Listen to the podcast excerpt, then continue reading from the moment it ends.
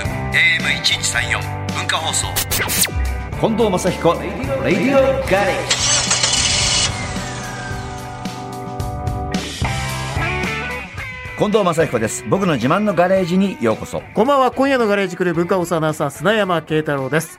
さあ、町さん、はいはい近藤レーシング、すごいじゃないですか、いきなり。なんかレース開幕してスーパーフォーミュラーとスーパー GT ちょっと好調なんですよね、スーパーフォーミュラ開幕戦3位表彰台、そはしいてスーパー GT356 号車優勝優勝おめでとうございますありがとうございます、えー GT 岡山 GT 開幕戦56号車がえーっと2002あ2020 2020年年ににチャンピオン21年に2位シリーズ2位ですからねで今年22年開幕戦優勝、うん今日さその優勝した優勝請負人ドライバーはい、藤波選手に電話がつながってますんで藤波選手はい。おめでとうございますありがとうございます。いやあれだね俺今までうちのチームに来て2年ちょっとかそうですね。その中で、この前のその岡山の開幕戦のレース一番いい走りしてなかったそうですね。自分にとっても、近藤レーシングに来て、本当に、やっとちょっと貢献できたかなっていうところですね。いやいや、はい、今までももちろん貢献してたけど、まあ、JP はいのあの活躍が目立っちゃったけど、今回はスタートダッシュ決めて、どうだった ?5 位からスタートして、1周目にもう3位になったよね。そうですね。まあ、まず、んまあ、あの、やっぱタイヤのウォームアップがまず良くて、タイヤのウォームアップっていうのはね、なんていうのかな、タイヤって冷えたところからスタートして、うん温まるのが早いってことだようね。ん、それがすごく良かったってことなんだね。そうですうね。ん。なので、まあ、それは本当に他のチームのタイヤよりも本当に温まりがいいっていうのは分かっていたので、そうなんだよね。藤波選手の前の何台かは、よそのメーカーのタイヤメーカーだったんだようん、それでこっちは横浜タイヤだったんで、まあ、温まりが良くて結構いけたってことでいけたんだね。そうですでもね。温まりがいいタイヤって逆に言うと、後半辛くなるんじゃないかとかうん心配もあるんだよね。うんそこはでもうまくコントロールしたな。なんとかその心配ありましたけど、まあ、やっぱり岡山っていう、まあ、サーキットは、やっぱりちょっとオーバーテイクがなかなかそうなんだよな。難しちいょっコースとてうの狭もあっいたコのーでスだしな。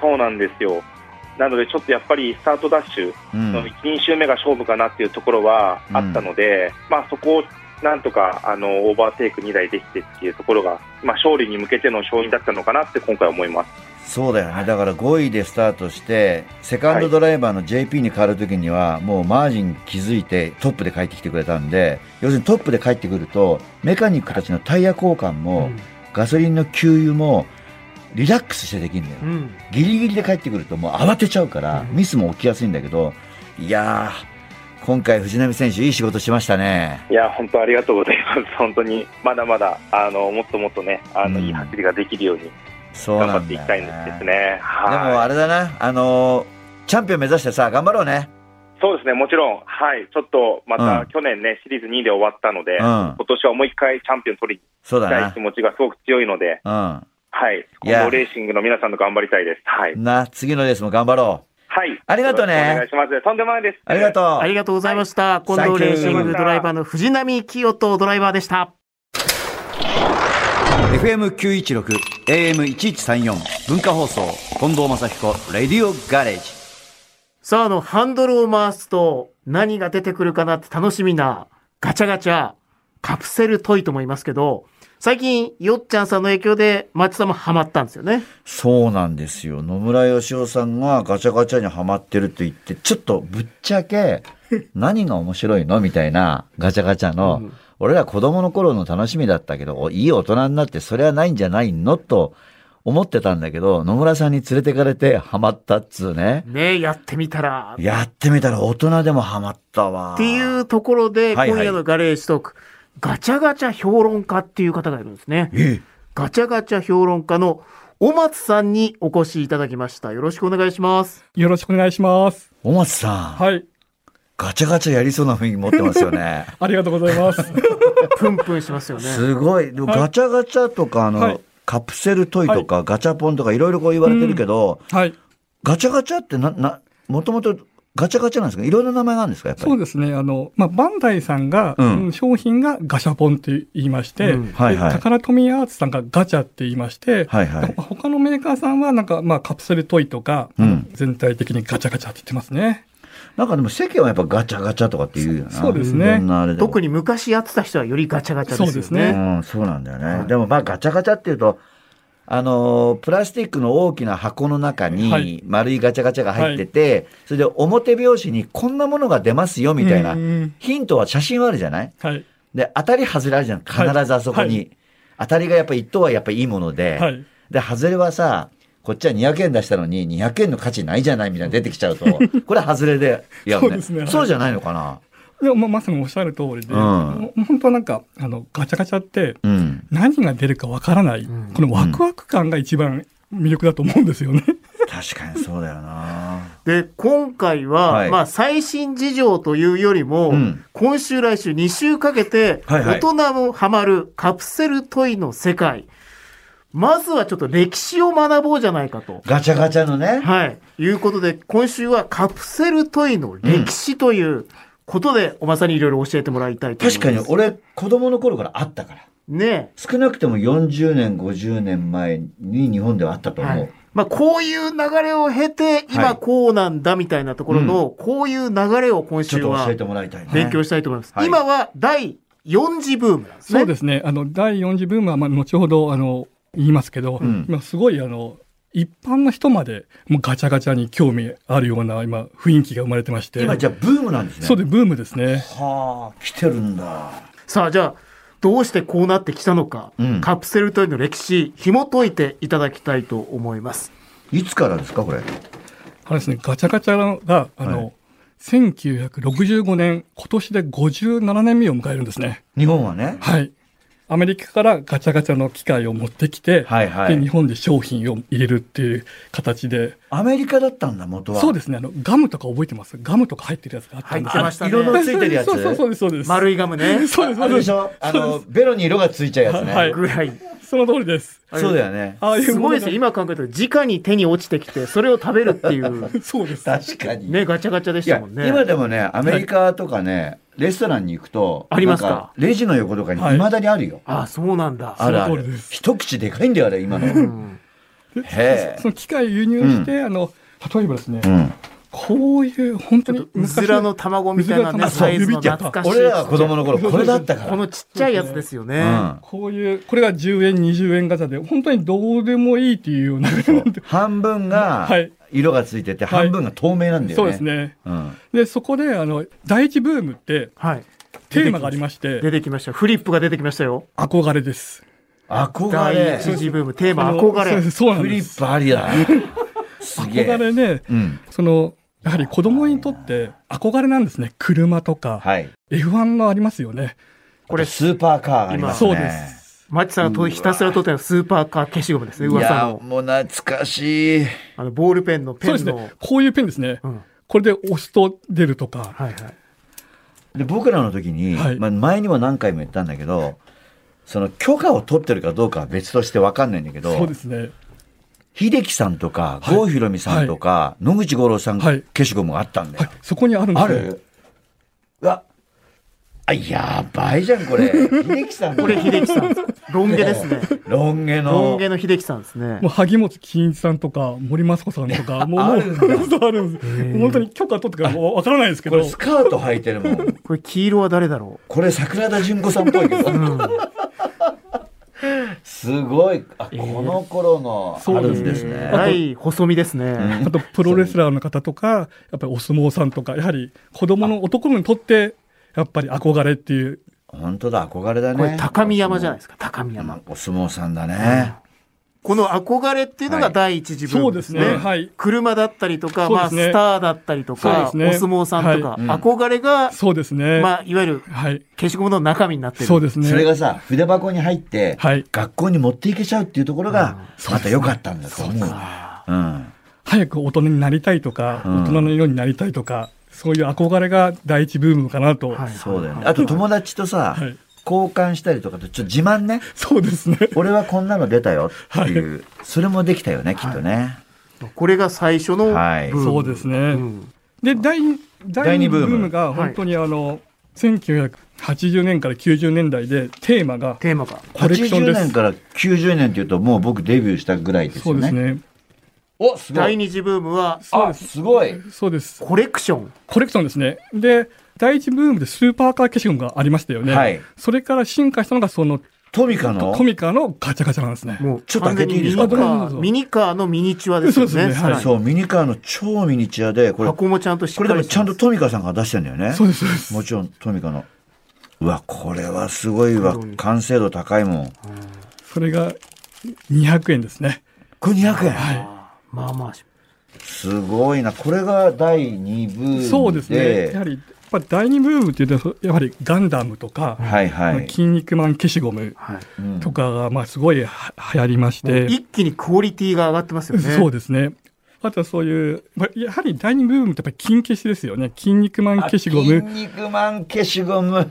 懐かしい。これ金消しはもう我々直撃世代ですよね。そうですよね。ほんうんもう本当に、まあ、金消しが生まれてから、本当に今までが10円、20円、50円だったのが、もう100円に一気に変わったんですね。100円、200円に。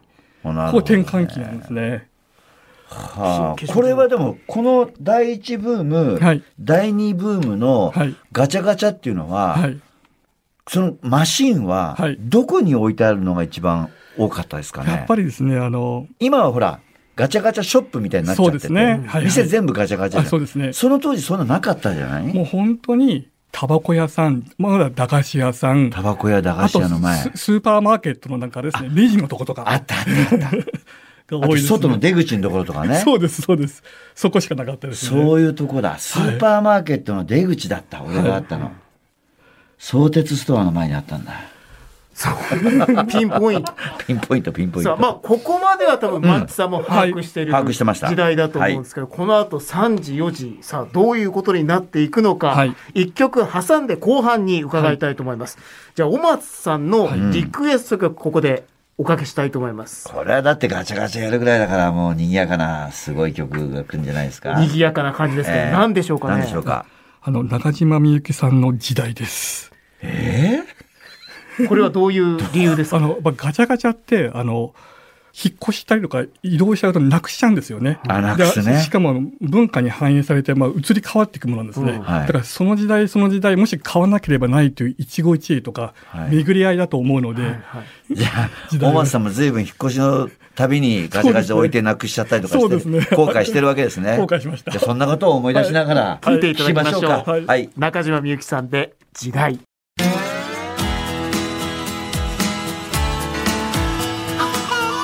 文化放送近藤正彦レディオガレージ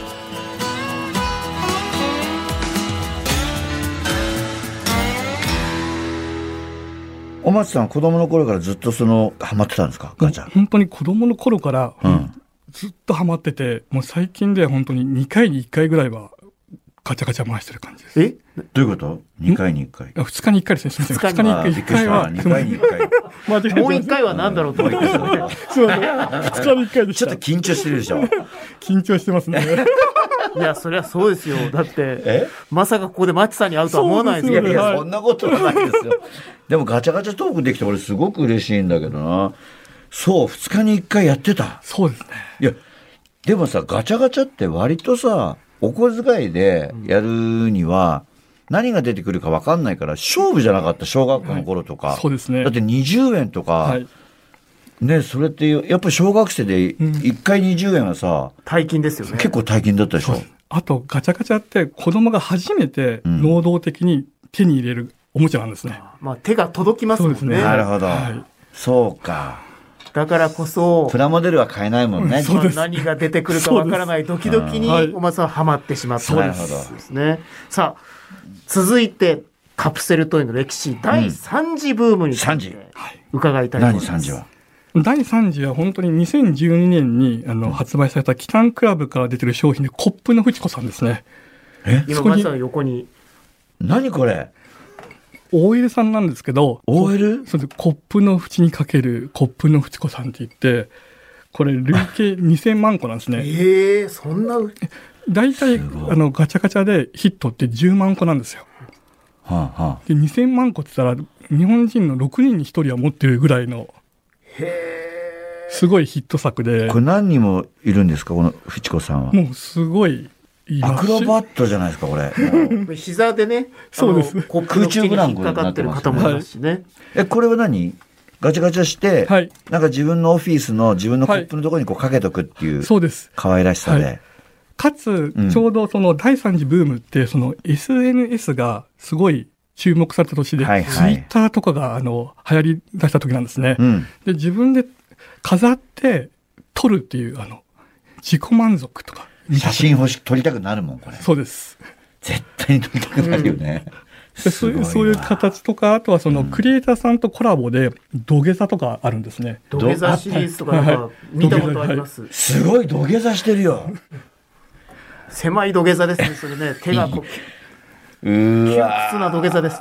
こういう、ちょっとあれだね、シャレが効いたやつ。そうですねこれもこれロダンの考えない人とか、あ、考える人じゃなくてね、考考ええなないい人。人なんですね。頭からそうです、そうです。岩に突っ込んでるやつ。 そうです、そうです。棒立 ちですね。逆さまになって棒立ちになってます。そうです。そうですアイデア商品だな。あとはなんか、皆さんスマホも流行りだしたので、スマホのお布団とか、スマホのバスローブとか、いろいろ流行りましたね。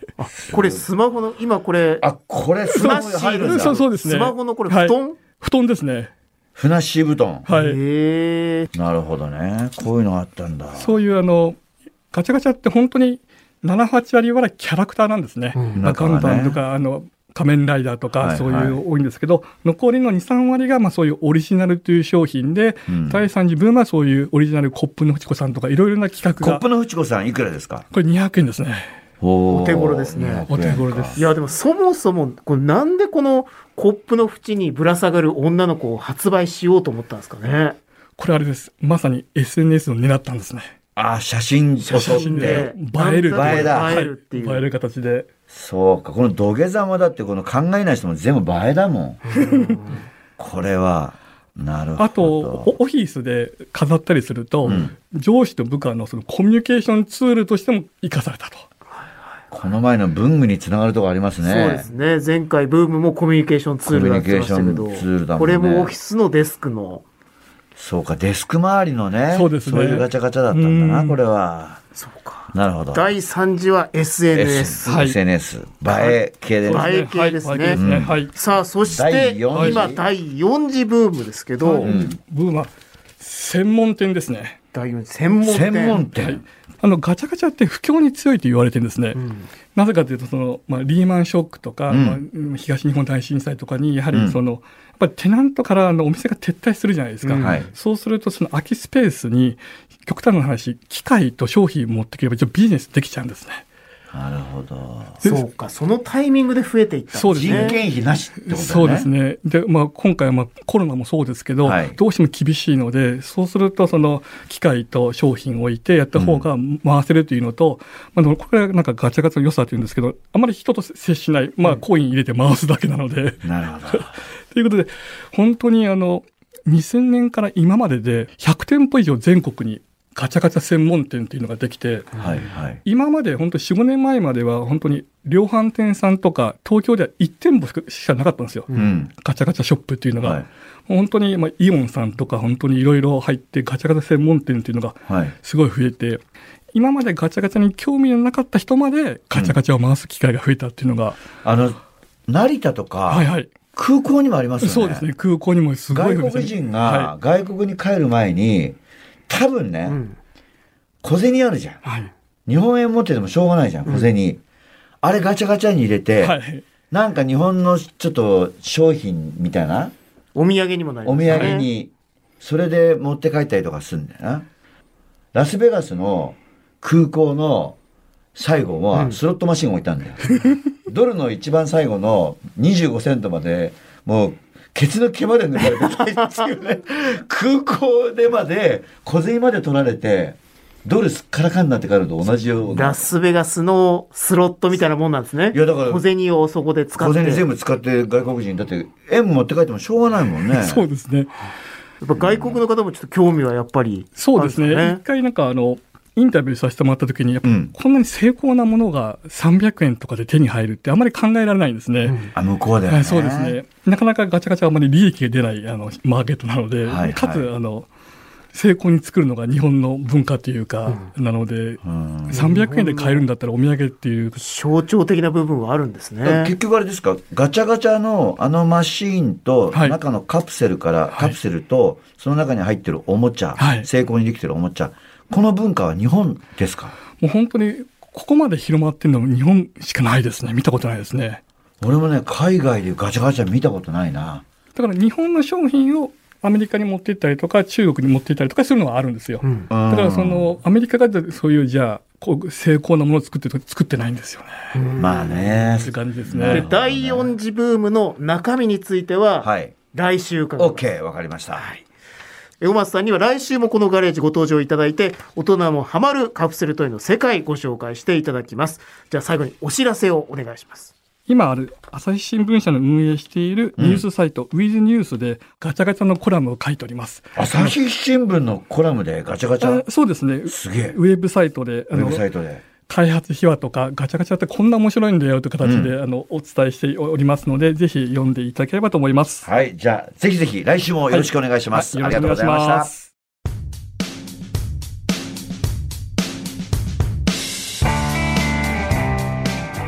ではメッセージご紹介しましょう。島根県のマナさんからです。はいこの春息子が就職しました。うん。お昼休憩で一緒になった上司が私と同年代だったそうで自分が若い頃80年代のアイドルの話になったそうです君は知らないと思うけど僕は三原純子ちゃんのファンだったんだよ男なら断然マッチ大人の言いなりにならないっていうか自分を持ってて昔からかっこよかったけどレースの世界に入って自分から厳しい世界を突き進んでいってるところがさらにかっこいいと言っていたそうです息子はうちの母も大ファンでコンサートとか行ってますよと話すとすっかり気に入られたようですマッチのおかげで息子の社会人スタートは最高の滑り出しとなりました私がマッチファンでよかったと改めて思いましたマッチありがとうございますねうんここでこのまま出世してもらうといいね。そうですねね引。き上げてもらってお母さんマッチファンなのかとうん言って、君はちょっとダメだぞ、それじゃあって言っいやて な、出世が遅れちゃうってそんいなこう、とはないそんなことないですね。三原淳子さん、懐かしい。先生だからね、今もう。そうですね三原政治家です先生だからねそうですよねそうだよ、同級生が三原先生になっちゃったのすごいなと思うんですけどね。ねえ上司いい上司でしたね三原純子さんのマッチさんのファンですよね、一緒ですね。はい、マナさんメッセージありがとうございました。近藤正彦レディオガレージでは皆さんからのメッセージをお待ちしています。メールアドレスは近藤アットマーク JOQR.net、KONDO アットマーク JOQR.net、ツイッターでつぶやくときはハッシュタグ、近藤正彦レディオガレージをつけてください。聞き逃してしまったという方は、もう一度聞きたいという方は、ラジコやポッドキャスト QR でもお聞きになれます。レディオガレージ、ここまでのお相手は近藤正彦と、今夜のガレージクルー文化放送アナウンサー、砂山慶太郎でお送りしました。また来週このガレージでお会いしましょう。